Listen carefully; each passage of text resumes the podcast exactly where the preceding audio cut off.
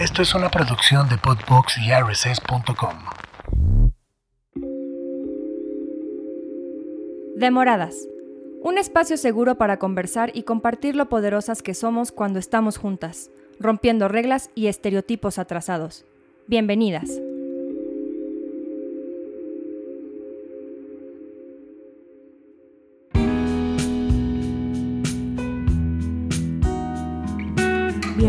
Y bienvenidos a un episodio más de Demoradas, en nuestra segunda temporada ya.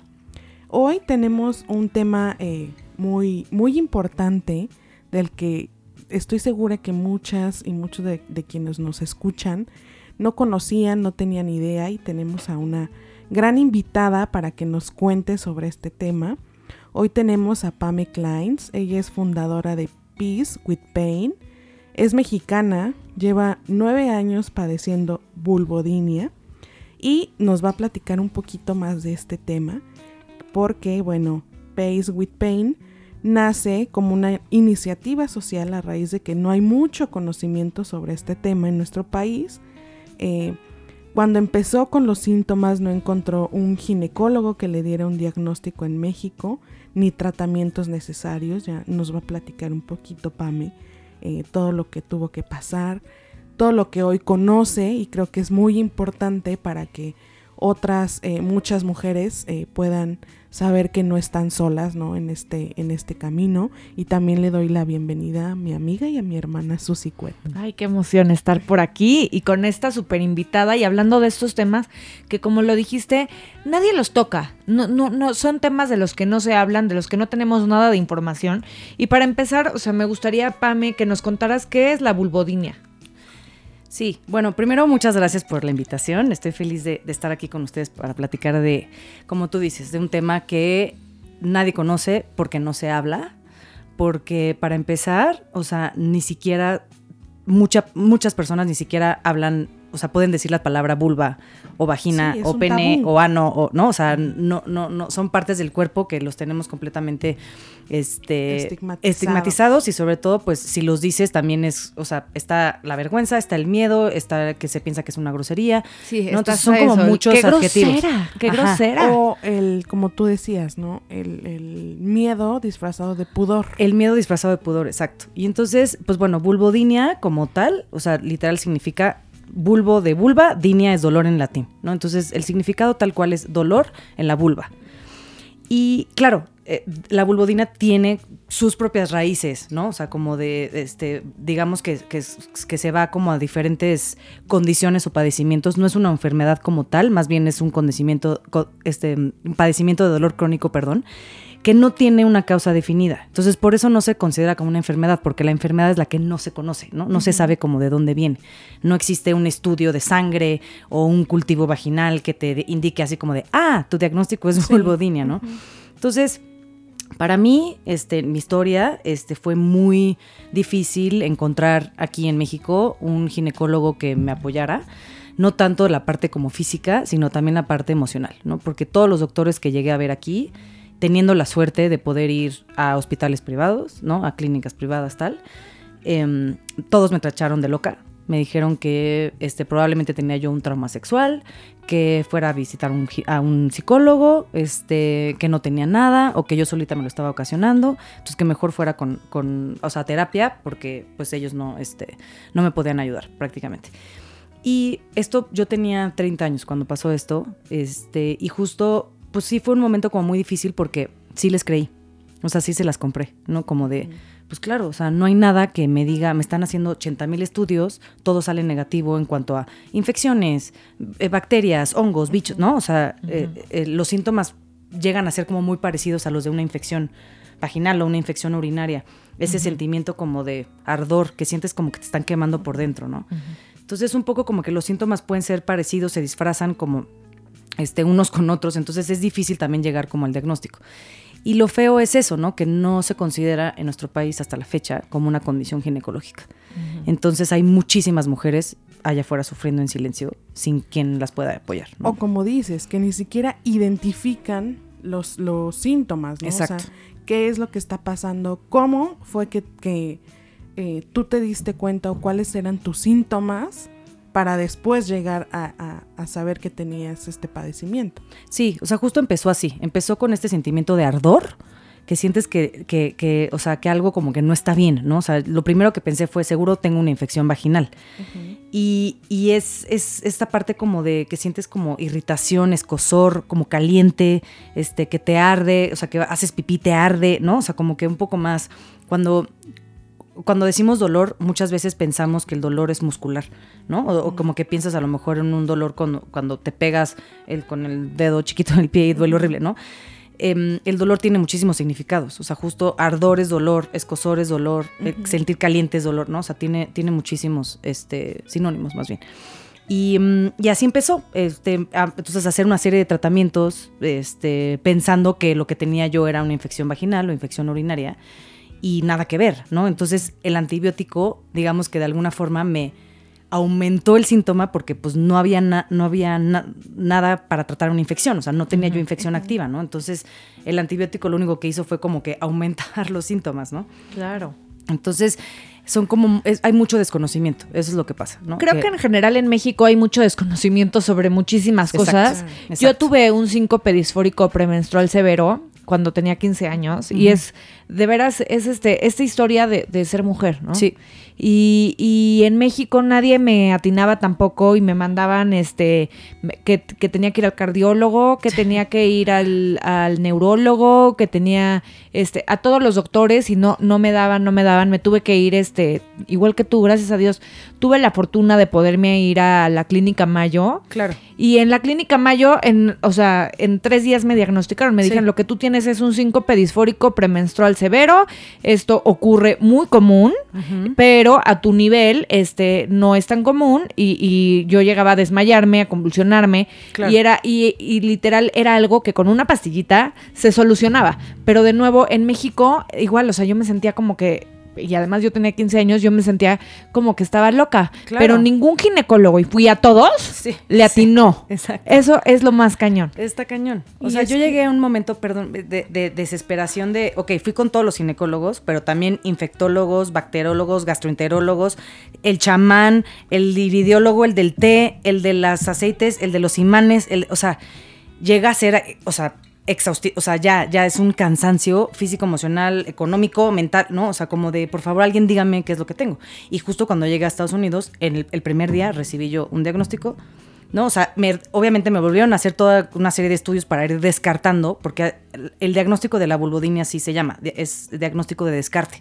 O sea, que sí te tienen que hacer todos estos estudios por el hecho de que los síntomas son muy similares a los de una infección o, al- o algún este, padecimiento similar, este, se tienen que ir descartando que en efecto no haya algo que te esté ocasionando el dolor. Ya cuando no, nada de eso, entonces ya es cuando te, te dicen, o sea, tienes un, un desorden vulvovaginal, digamos. Ese es así como que ahorita el término médico más, este, como asertivo ahorita, ¿no? Un desorden vulvovaginal. Pues algo que me encanta es que, que- y algo que hacemos mucho aquí, ¿no? Este, las mujeres que invitamos, eh, que, que pues que de algo tan doloroso hayas sacado lo mejor y que hayas creado este eh, Pace with Pain. Peace with pain. Sí. Ah, Peace with Pain. Sí, es que es se llama así porque es como de que estoy haciendo las paces con el dolor, ¿no? O sea, de alguna manera esos- estuve muchos años en un hoyo negro porque obviamente, claro que me deprimí, claro que tuve pensamientos muy feos en algún punto, como decir, pues ya, o sea, ¿para qué? No, no puedo, no puedo estar ni siquiera sentada Sí, sin no sentir dolor, o sea, no sé qué tengo, o sea, ya es como de que, que vale la pena estar así sufriendo, o sea, ¿cómo? Entonces creo que em, em, el- el- se- me sentí como con esta, no obligación, pero sí sentí este sentido como de pro- este propósito de decir, me pude ir a Estados Unidos, regresé con toda esta información, no me puedo quedar con las manos cruzadas, ¿no? ¿Qué hago con toda esta información? ¿no? O sea, hay que sacarla a la luz, Claro. ¿no? Y es que otro, otro tabú que existe es que las mujeres nunca hemos sido eh, como eh, referente para la medicina. Sí, exacto. Incluso creo que eh, hay un ejemplo como muy, muy claro, ¿no? Que dicen, bueno, tú conoces o tú sabes o el médico te ha dicho cómo son los síntomas cuando te va a dar un infarto. Entonces todo el mundo, ay, sí, pues que el dolor en no sé en el dónde, brazo. ajá". ajá. Ah, pues eso se hizo porque el experimento que hicieron con, en la medicina fue con hombres, pero no son No los mismos síntomas que tiene una mujer para para este, este padecimiento, ¿no? Entonces, ese ejemplo se repite y con cualquier padecimiento, con cualquier enfermedad. Exacto. Y hablando en este, en este podcast, también ya hemos eh, hablado sobre eh, la salud eh, menstrual o de las mujeres, ¿no? Claro. Entonces, hablando de estos temas, pues mucho menos, ¿no? Porque están eh, envueltos todavía más en otro, en otro tipo de tabús, ¿no? Claro. Como es, tú decías, el simple hecho de llamar las cosas como, Como son, son. es muy complicado, sigue siendo muy complicado en una sociedad en la que eh, si tú lo dices vas a ser juzgada, eh, vas a ser eh, víctima de, de burlas, ¿no? De, em, de chismes también, ¿no? Porque como tú decías, es que tú ibas a, a los doctores, quien se supone que eran los profesionales, y te decían es que estás loca. Estás loca. Sí. O sea, ¿cómo recibes una respuesta de una persona que se supone que es profesional en la salud sí. y, y te dice eso, ¿no? Sí. Es como, eh, como ponerle de nuevo este tabú a todo lo que tiene que ver con las mujeres y tratándose de, nuestro sistema eh, reproductivo, pues, uy, todavía más, ¿no? Claro, sí, totalmente. Sí, yo creo que, pues mira, o sea, siento que son como, como, mm, como varios factores, ¿no? O sea, está el hecho como de que el tabú hace, o la vergüenza hace que nos calle, ¿no? Entonces también se piensa que no hay demanda porque, se piensa que no hay demanda porque las mujeres no, este, no lo decimos, ¿no? No lo hablamos. Entonces, y luego por otro lado, no hay especialistas en el área de, o sea, en, en la especialidad de ginecología, dentro de la especialidad de ginecología, no hay especialistas en desórdenes vulvovaginales, ¿no? Y por otra parte, está, o sea, la- el- el- es como un círculo, círculo vicioso, ¿no? Y, y- y el hecho de que no se reconozca, o sea, deja tú que no haya especialistas, pero que no se reconozca como una condición ginecológica. Entonces, todos esos tres como tres factores como principales son los que hacen que este tipo de, de padecimientos pues nunca salen a la luz, ¿no? Entonces ya ni siquiera te cuestionas, ni siquiera te preguntas, muchas personas, mujeres, llegan a normalizar su dolor porque pues es- no, o sea, no hay nada más que hacer, entonces mejor aprendo a vivir con el dolor y, y- y justo creo que también es un poco como esta narrativa de colectivo femenino de dolor igual a mujer, ¿no? claro. O sea, es como de te aguantas, calladita te ves más bonita, no, no, no, no hagas conflicto, no, no, o sea, no te quejes, no digas nada, tal, y, y sí viene dentro de nuestra educación como colectivo, ¿no? O sea, no estoy hablando de una persona en específico, pero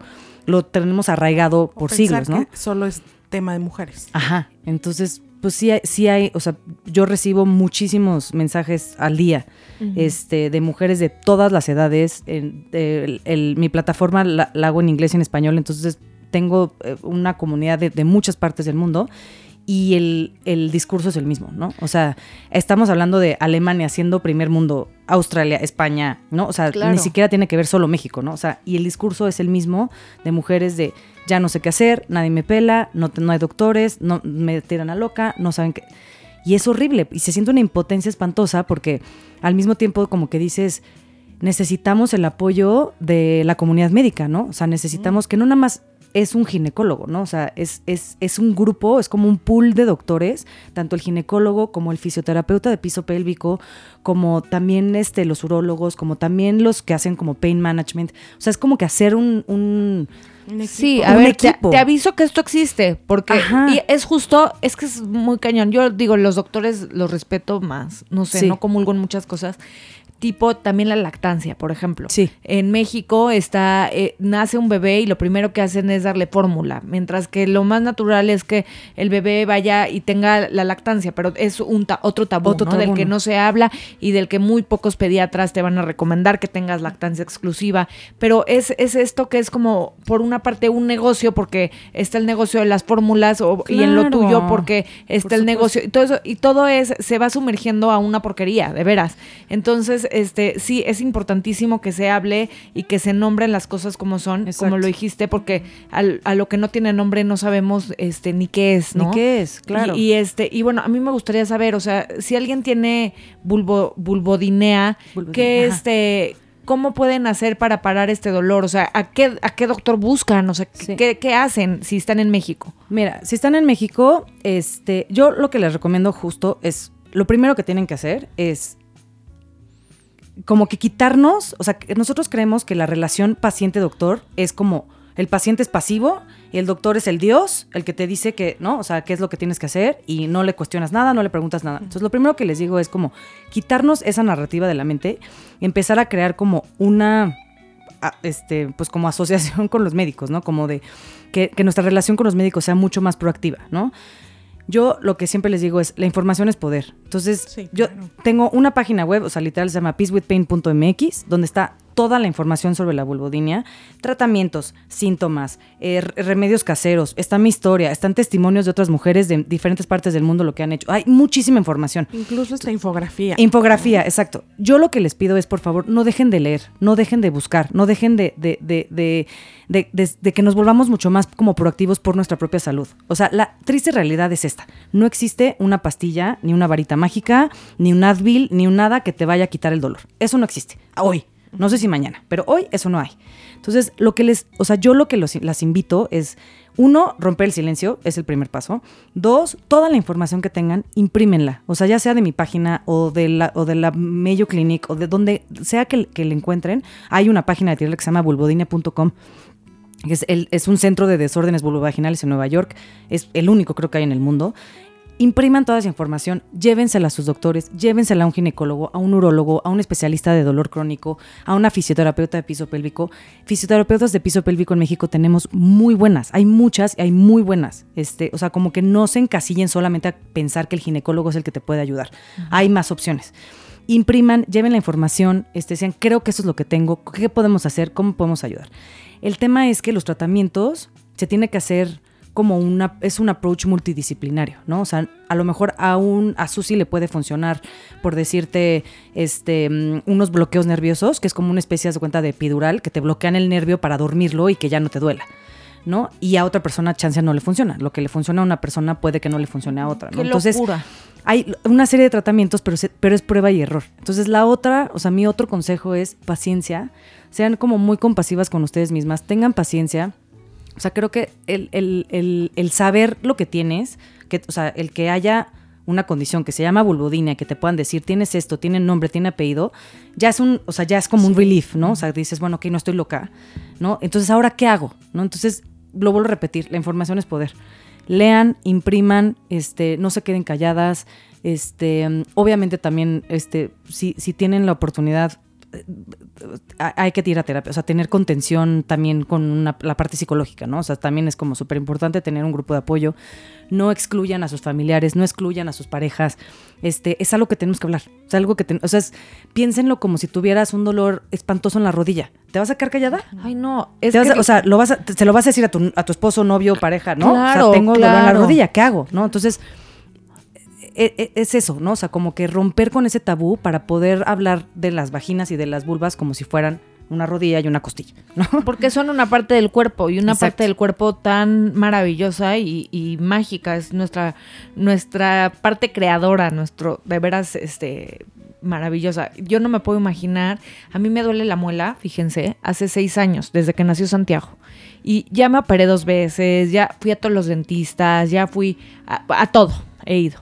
Y no se me quita. Y justo como que aprendí a hacer paz con, con, con el dolor. Dije, mira, no sé si se me vaya a quitar. Ya, he- ya he hecho todo lo que esté en mis manos. Ajá. Pues ya, o sea, ya lo que queda es como la aceptación de que esta es una situación que así es y que ojalá que algún día se me quite, pero mientras que no, ya no voy a permitir que esto no me permita este hacer o no me permita eh, porque a veces me ponía de muy mal humor de, de que me dolía mucho, ¿no? Claro. y, y, y como que vas aprendiendo a sobrellevarlo, Sí. pero tampoco está bonito aprender a, a vivir No. con dolor. No, para nada. Yo no creo que sea un tema de aprender a vivir con dolor. Yo creo que más bien es lo que tú lo mismo lo dijiste, es como de qué es lo que está en tus manos, o sea, qué es lo que puedes controlar. No es aprender a vivirlo. Sí hay tratamientos que te ayudan. eh, eh, digo, yo llevo nueve años con esto y lo tengo controlado, ¿no? Pero tuve que pasar por una serie de, de- de- de prueba y error. Tuve que hacer eh, acupuntura con la mezcla de los bloqueos nerviosos, con eh, anestesia tópica, con ¿no? fisioterapia de piso pélvico. O sea, tuve que hacer como muchas cosas. Y ahorita, hoy en día, les puedo decir que ya lo tengo controlado, ¿no? Este, creo que la pregunta del millón siempre, cuando hablo de esto, que me preguntan como, bueno, ¿cómo, qué, la- qué haces cuando tienes relaciones sexuales, ¿no? Esa es la pregunta del millón. A veces sí duele, ¿no? O sea, hay días donde de repente, o sea, cualquier persona que padezca de un dolor crónico tiene flare-ups. No sé, cuál- no sé bien cuál es el significado en español de flare-ups, pero es como cuando estás controlado, y- como la gente que tiene migraña, que de repente puede estar una semana bien y de repente un sábado llega y es como de... Sí, se te es dispara. como que se te dispara, ¿no? Eso también pasa con la vulvodinia, ¿no? Al final tiene que ver con, con una falla en el sistema nervioso. Cuando hay dolor es porque hay una falla en el sistema nervioso. Hay señales que le están diciendo a tu dolor, a tu cerebro que hay dolor cuando realmente no hay. Y es muy difícil de explicarlo.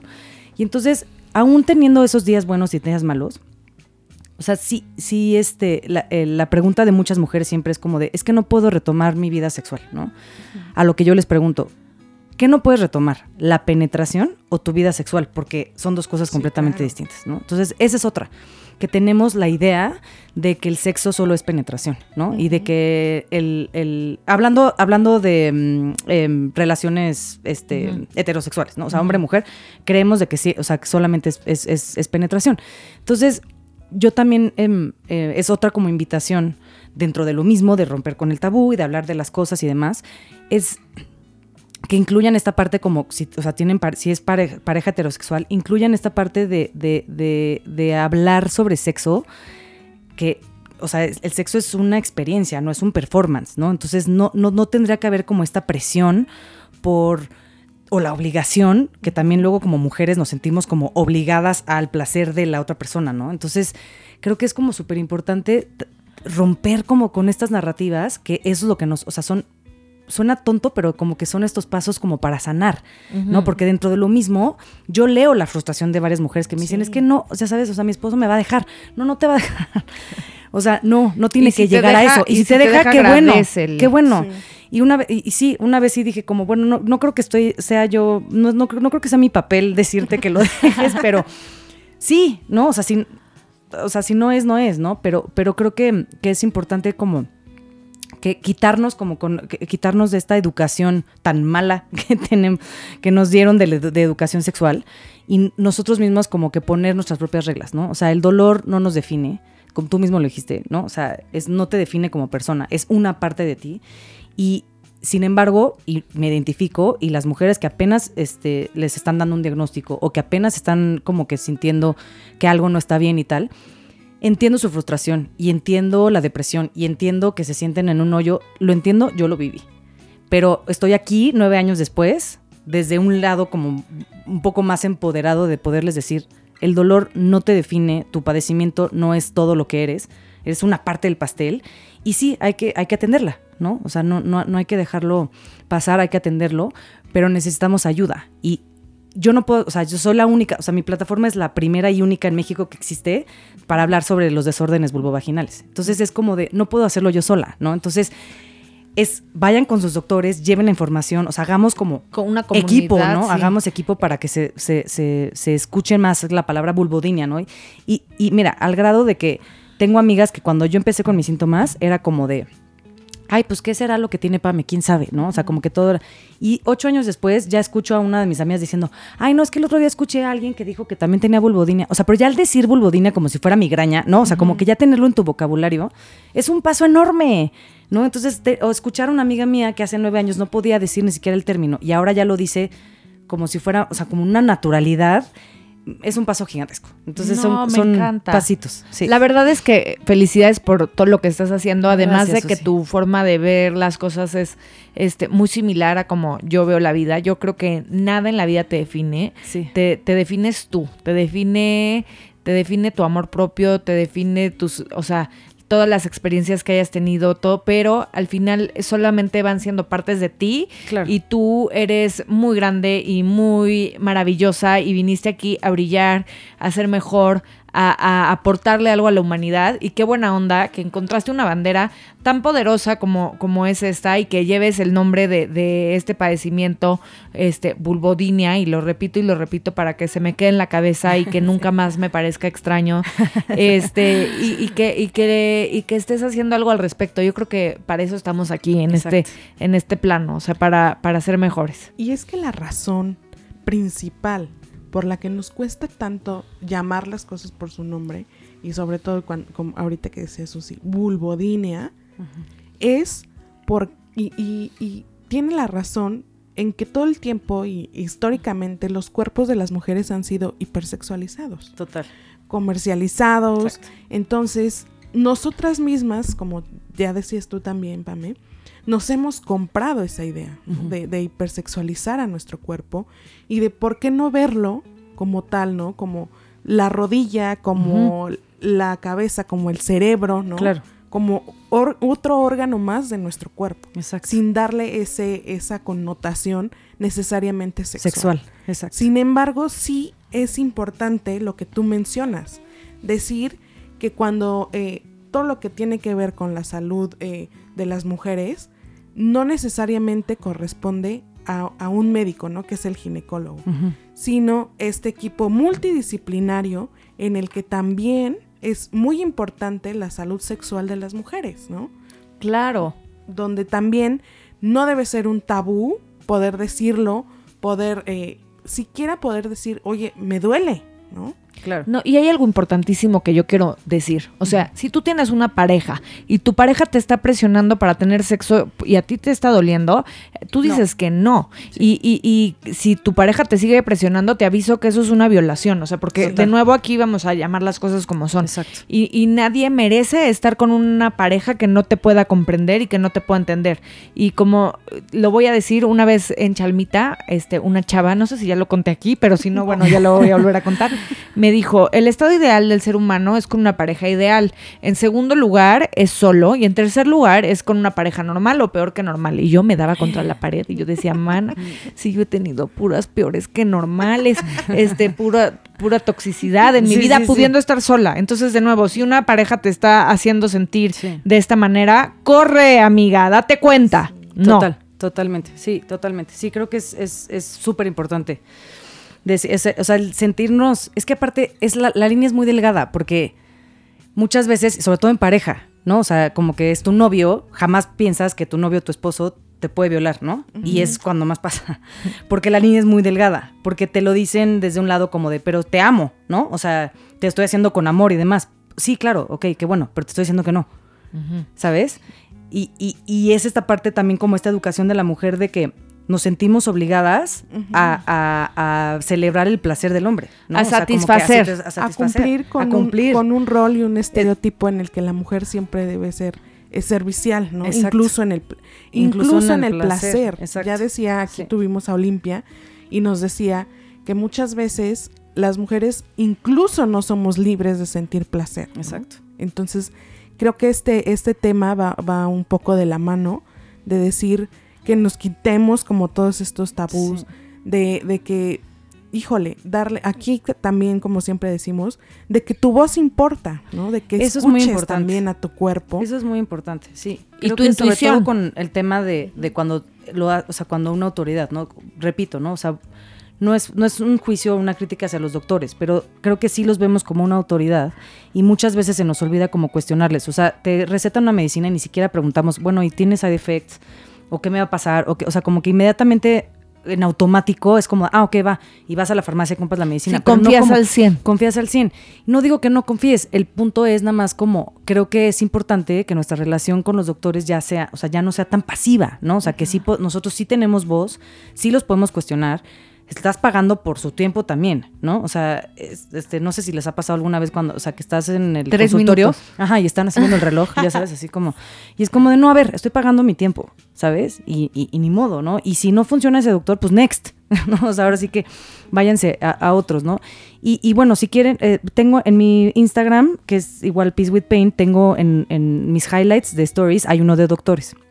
Son pocos, este, porque sí, vuelvo a repetir, ¿no? No, no, no contamos con suficientes especialistas en desórdenes vulvovaginales, pero de los que conozco y de los que sé que sí están, o sea, que a lo mejor no son especialistas, pero sí están interesados en apoyar a las mujeres, que sí tienen pacientes, que sí les llegan mujeres como de algo no está bien, ¿no? Y que sí están abiertos este, mm, a, apoyar y a recibir y, ¿no? Y, y- y por lo menos a decir, bueno, o sea, que por lo menos tienen la humildad de decirte, ok, no sé, pero te puedo ayudar, ¿no? O sea, que no traen el ego al tope, este, para decirte, o sea, para ellos es más fácil decirte, no, ve al psicólogo, estás loca, ¿no? Este, porque luego su ego los sobrepasa, ¿no?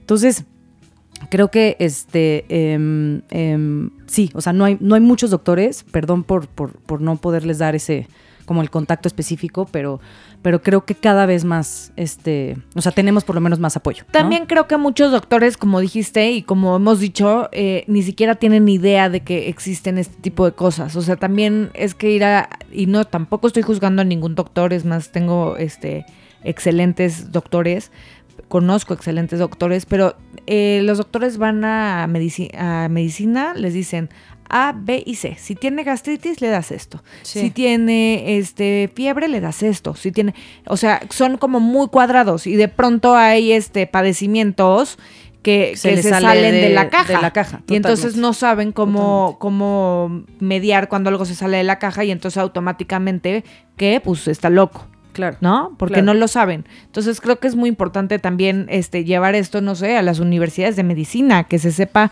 este, sobre, esto, sobre estos temas. O sea, por- te digo, sobre el síncope disfórico premenstrual severo, que luego tenemos que hacer un episodio de eso también. Sí, Sí, total. también hay que hablarlo, porque tú no entiendes por qué te sientes de la patada Sí. y, que, y, te, y te sientes morir, pero no sabes qué tienes. Pero ya fuiste a todos los doctores, pero no sabes qué tienes. Y tiene, o sea, de veras es, es No. algo muy fuerte. Pero entonces lo que eres únicamente para la sociedad e incluso para la gente cercana a ti es una exagerada. ¿no? Total. La histeria. Sí. Pues es que la o sea, esa parte de la histeria en la mujer, pues es un es histórico, ¿no? O sea, Sí, realmente como- Freud. Es, es como No, el o sea, desde sinónimo de mujer, Sí, ¿no? Exacto. No, y es que aparte también hay otra, otra cosa importante es el hecho de que no existen los recursos, o sea, no, no hay fondos para, para todo este tema como de salud femenina, o sea, apenas y existen fondos para el cáncer de mama, ¿no? Y estamos hablando de un cáncer, Sí. ¿no? O sea, el, el hecho Y- de Y digamos a nivel público. salud sexual, ajá, o sea, eh, eh, de no- gobierno público, perdón, pero el año pasado se quitaron justamente los recursos para el cáncer de mama. Exacto, ¿no? Entonces, si ni, ni para el cáncer, te- entonces, como algo que no es un cáncer, no es prioridad, ¿me explico? O sea, y, no- y eso lo, lo- está público, o sea, lo pueden ver. Hay una página que se llama pubmed.com donde tienen toda la data de los casos clínicos que se hacen de todo tipo de, de- de- de padecimientos y enfermedades de salud. Y justo puedes hacer, puedes ver la comparación. O sea, una, la comparación de, por ejemplo, casos clínicos que se hacen al mes de disfunción eréctil, por decirte 3.000, 4.000, tal. A comparación con una vulvodinia o una endometriosis o un vaginismo un, esto está- de 3.000, o sea, 10, 4, 5. sí, y, lo- y los números de disfunción eréctil son 3.000, 4.000, 2.000, tal. Entonces, sí hay un gap muy grande, ¿no? O sea, hoy, hoy en día un hombre puede ir a un consultorio médico y recibe una pastilla por su disfunción eréctil. Sí. Ok, sí sigue habiendo estima, sí, ok, estigma, sí, no se habla, ta, ta, ta, pero tiene un tratamiento. ¿Sabes? Una mujer puede pasar 10 años O para que le den un de diagnóstico. O sea, no nada más tratamiento, diagnóstico. O sea, 10 años, ¿no? Entonces, claro que sí existe también un gap en la salud. Claro que sí, este, o sea, es una realidad que no, no hay fondos para los temas de salud femenina. No, o sea, no, no, no son prioridad. Sí, ¿no? las Entonces, mujeres no somos prioridad. no somos Ni prioridad. en las investigaciones científicas Exacto. ni en el ámbito eh, o en el gremio médico. ¿no? Exacto. Esa, es, esa es la realidad. Esa es la realidad. Y, y- y escuchas historias bien feas. Imagínate, o sea, historias que pasan en un hospital privado. Imagínate las historias que en un hospital público, ¿no? Pero de historias de hospital privado de que yo tengo conocidas que se querían especializar en ginecología y hicieron sus prácticas en un hospital privado con puros club de Toby de ginecólogos Sí. y decidieron irse, o sea, por otro lado. O sea, de que no aguantan. Porque sí sigue siendo un mundo de hombres y sí sigue siendo un club de hombres, la ginecología, y de pronto, pues sí, no está ese espacio para, para la mujer, ¿no? Entonces, eh, eh, eh, o sea, sí, sí, sí es triste, la verdad, sí, sí, este, son como muchos factores los que también, pues no hacen que sea más fácil para una mujer que llegue a hablar y decir, tengo dolor en la vulva, ¿no? A un doctor médico que, hombre, machista, que igual y te va a decir, no, pues vete al psicólogo, yo no te puedo ayudar, ¿no? Entonces, son muchas cosas. Entonces, Ay, yo creo que este, lo, lo importante es, es eso, ¿no? Pues romper el silencio y, y- y es, eh, este, seguir haciendo como, seguir luchando. O sea, así como marchamos los, o sea, la- las marchas del 8 de marzo también es por nuestra salud sexual, Sí, ¿no? claro. Entonces, seguir, seguir, seguir luchando, no, no, no, no tiremos la toalla, o sea, yo creo que lo valioso aquí es eh, que, que estás compartiendo todo, no solo des- desde tu experiencia, ¿no? Desde, desde lo que viviste como un padecimiento, sino ya, ya un poquito más allá de lo que tú has logrado eh, conocer sobre esto. claro. Que como tú dices, eh, desde un privilegio lo pudiste hacer y pudiste tener el acceso a, a tener un diagnóstico Sí, y que tu privilegio, desde tu privilegio, como yo siempre digo, las mujeres que somos privilegiadas, de cierta manera, tenemos esa responsabilidad Exacto. de retribuir un Exacto. poco a la sociedad, ¿no? Exacto. Y creo que eh, tu movimiento o esta iniciativa que está, la que estás haciendo eh, me parece muy valiosa para que otras mujeres que no tienen el mismo privilegio que nosotras puedan tener esta información, ¿no? Exacto. Y puedan saber que, eh, Que no están quizá, solas. que quizá no hay muchos médicos, pero sí tienen una red de apoyo Exacto. y que muchas veces eh, el tema de, de la contención emocional es bien importante para poder seguir dando eh, otros pasos, ¿no? Claro, exacto. Y que como lo Totalmente dicen, estamos, es muy triste, pero sí no se habla de, de las mujeres, tampoco se habla de la depresión posparto, digo, ahorita Exacto. pensándolo, ¿no? Y, y dices, híjole, o Sí. sea, es un tema que es tan común. Y nadie te y dice, que ¿no? nadie te dice. Sí. Entonces tú te sientes de la patada, acabas de tener a tu bebé, que está precioso, pero te sientes de la patada y te metes a la regadera a llorar y a encarte Sí. y a decir, Dios mío, ¿qué ¿qué, está onda? pasando? ¿Qué pasa? Pero nadie me está diciendo que lo que me está pasando es perfectamente normal, Normal y, que, y que, y que necesito ayuda, ¿no? Y entonces, pero no, porque de nuevo, esta, esta parte de, normalizar que las mujeres eh, la pasemos mal, ¿no? Y, dentro de esto que, tú estás haciendo, ¿cuál ha sido el aprendizaje más grande que has tenido que digas, híjole, wow, o sea, mira, pasé por este bache de la vida, pero mira, este, esto es este maravilloso, o sea, en este sentido me hizo crecer. Sí, sí, yo creo que es el, el- el estar un poco como más este, aware o más alerta de que lo que literal no te mata te hace más fuerte, ¿no? O sea, como que creo que de pronto como que, enten- o sea, no sé, poder como reconocer la fuerza que, o sea, que de repente la tienes perdida o la tienes medio apagada, porque creo que las mujeres todas tenemos una fuerza, una resiliencia impresionante, simplemente a veces hay momentos de la vida en las que están apagadas, simplemente no es que no la tienes, nada más está apagada. Entonces creo que el yo como reconocer, aceptar y vuelvo a, a decir lo mismo, ¿no? El hacer las paces con mi dolor.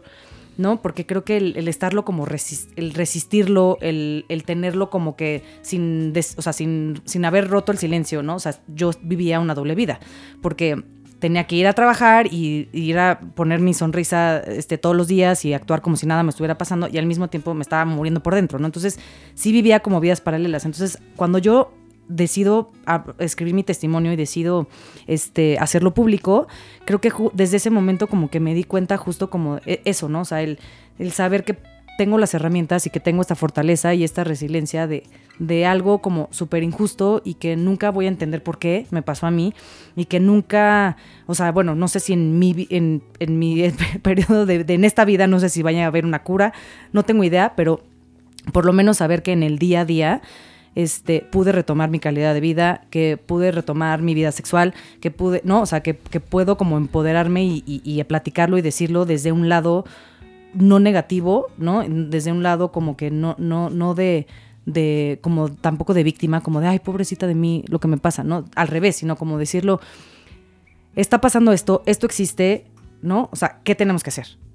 Para adelante, ¿no? O sea, como que reconocer esa fortaleza creo que sí ha sido, o sea, como que saber que la tengo ha sido como que de los regalos más grandes, ¿no? Eso y obviamente, claro, el, el- recibir mensajes de mujeres que me dicen gracias por existir, gracias por tu espacio, gracias, o sea, me has ayudado un montón, aunque sea, o sea, yo de cuando, cuando, cuando abrí Peace with Pain dije con que una, ¿no? O sea, con que haya una mujer a la que le pueda ayudar, me doy por bien servida. Y ya ahorita tengo 13 mil followers, ¿no? O sea, como de, y, ¿no? O sea, es como de, sé que sí estoy haciendo, o sea, sembrando por lo menos, no sé si qué voy a lograr en el futuro, pero sé que estoy sembrando algo que está haciendo un cambio. Entonces, eso, puf, es así, mi, mi- ya me puedo morir tranquila. Ay, qué padre. Es mi gran satisfacción. Y yo creo que Sí. hablando de, de- resiliencia, muchas veces la gente dice, bueno, ¿y qué es eso de la resiliencia? Sí. Y, y a mí me gusta poner un ejemplo como, como muy, muy palpable, ¿no? De esas veces cuando dices, no sé de dónde saqué las fuerzas, Sí, eso.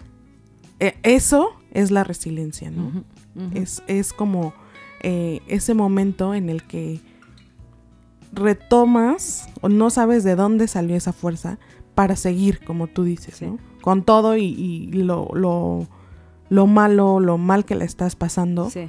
cómo salir. Y yo creo que eh, más que eh, una aportación, yo creo que es eh, un, un retribuir, ¿no? No solo porque creo que cuando tú lo padecías, te hubiera gustado tener esta Claro. red de apoyo, este acompañamiento, esta información. No había nada. Cuando Exacto. yo empecé no había nada, nada, nada, nada. No había, o sea, lo absoluto.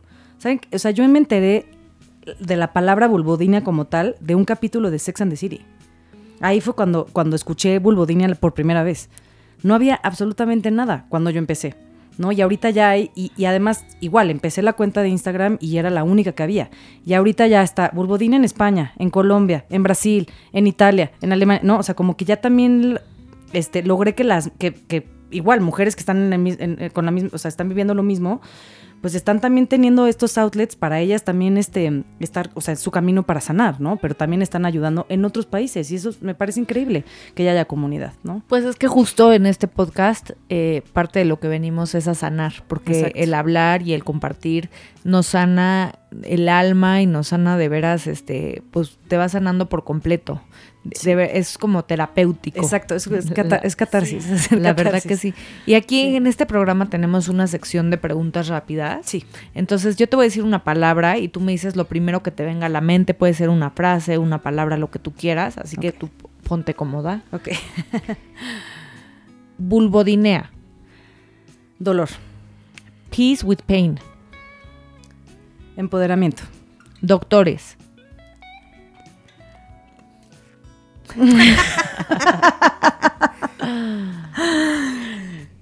Mm, equipo. Tabú. Este, ¿cómo se dice así como solar season? Ya, ya. El tabú ya no Ya. existe. Sí, ya, ya fue, ya fue, eso. Frustración. Frustración. Híjole, no sé, no sé, no, no, este. mm, frustración. Híjole, creo que también puede ser oportunidad al cambio. Diagnóstico. Su- em, em, verdad. Crecimiento. Madurez. Me encanta. Muy bien. Pues, ¿qué tal?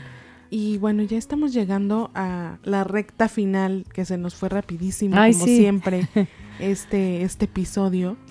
Y, y para cerrar, eh, siempre nos gusta como dar un espacio a, nuestras invitadas para que den un mensaje que, que pueda ser este el espacio correcto para, para compartirlo con quienes nos están escuchando.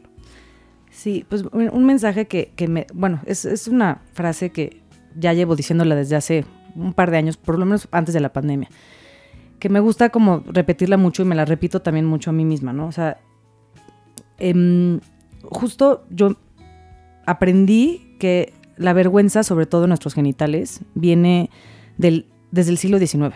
Los anatomistas en el siglo XIX le llamaban a nuestra, a la vulva, tal cual, pudendum, que viene del latín pudere, que significa esta, hace esta referencia a la vergüenza. Entonces, claramente es algo que venimos arraigando desde hace mucho tiempo, ¿no? Entonces, lo que yo les digo es, no es nuestra culpa sentir esa vergüenza hacia nuestros genitales, porque literal es un constructo social, o sea, nos los impusieron, pero sí sería nuestra culpa si hoy no cambiamos la historia, ¿no? O sea, creo que tenemos, estamos en el perfecto momento como mujeres, como, como, como colectivo, como solidaridad, como feminidad, el feminismo, lo, como le quieran ver, la palabra que quieran usar, este, de cambiar justo la narrativa de la historia. Si no la cambiamos, entonces sí será nuestra culpa. Entonces, cambiémosla. Ay, pues qué bonito. La verdad que qué honor tenerte por acá y qué bonito eh, tu forma de transformar. Yo este, soy fan de, de las mujeres valientes y de las mujeres que logramos transformar el dolor en, en, en algo constructivo y en algo que podemos compartir con los demás y poder ayudar y colaborar un poquito en, en nuestro mundo, en nuestro planeta. Así que qué fortuna de verdad y Ay, muchísimas gracias. felicidades que sigas adelante. Cuenta con nosotros. Gracias. Este, aquí estamos para lo que podamos sumar y, y eso, hay que tejer también redes entre, entre, Entre mujeres, mujeres. despiertas. Exacto. Y qué valioso poder también eh, compartir esta información en este espacio, ¿no? Claro. Entonces, pues ya dijo Susi, cuenta con nosotros. Gracias. ¿Dónde pueden máximo. encontrarte a ti, a- a- al movimiento? Eh, sí, en- estoy en Instagram, eh, en Facebook. Bueno, Facebook la verdad casi no lo uso. Entonces, más bien Instagram, este, está Peace with Pain, o sea, Peace de paz y este with pain con dolor, o sea, como paz con dolor en inglés. Y en la página web es peacewithpain.mx. Entonces ahí me pueden mandar un correo, me pueden mandar un DM. Por lo general casi siempre me, me escriben por DM. A veces no contesto tan rápido porque recibo muchos mensajes, pero siempre contesto. Y Entonces- Peace with Pain se escribe P-E-A-C-E, Peace with W-I-T-H y Pain P-A-I-N. Pain. Exacto. Exacto. Y pues ya saben, a nosotras nos pueden encontrar en todas las redes sociales, en todas las plataformas como arroba demoradas-bajo. También si quieren compartir con nosotras eh, algún tema, sugerirnos algo, pues nos pueden escribir. Y ya saben que esto fue Demoradas. Pero nunca es tarde.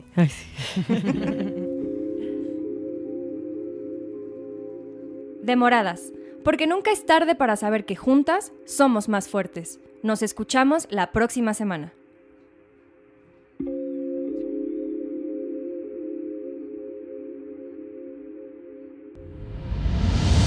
Esto fue una producción de Podbox y RSS.com. Suscríbete y escúchanos en todas las plataformas de podcast.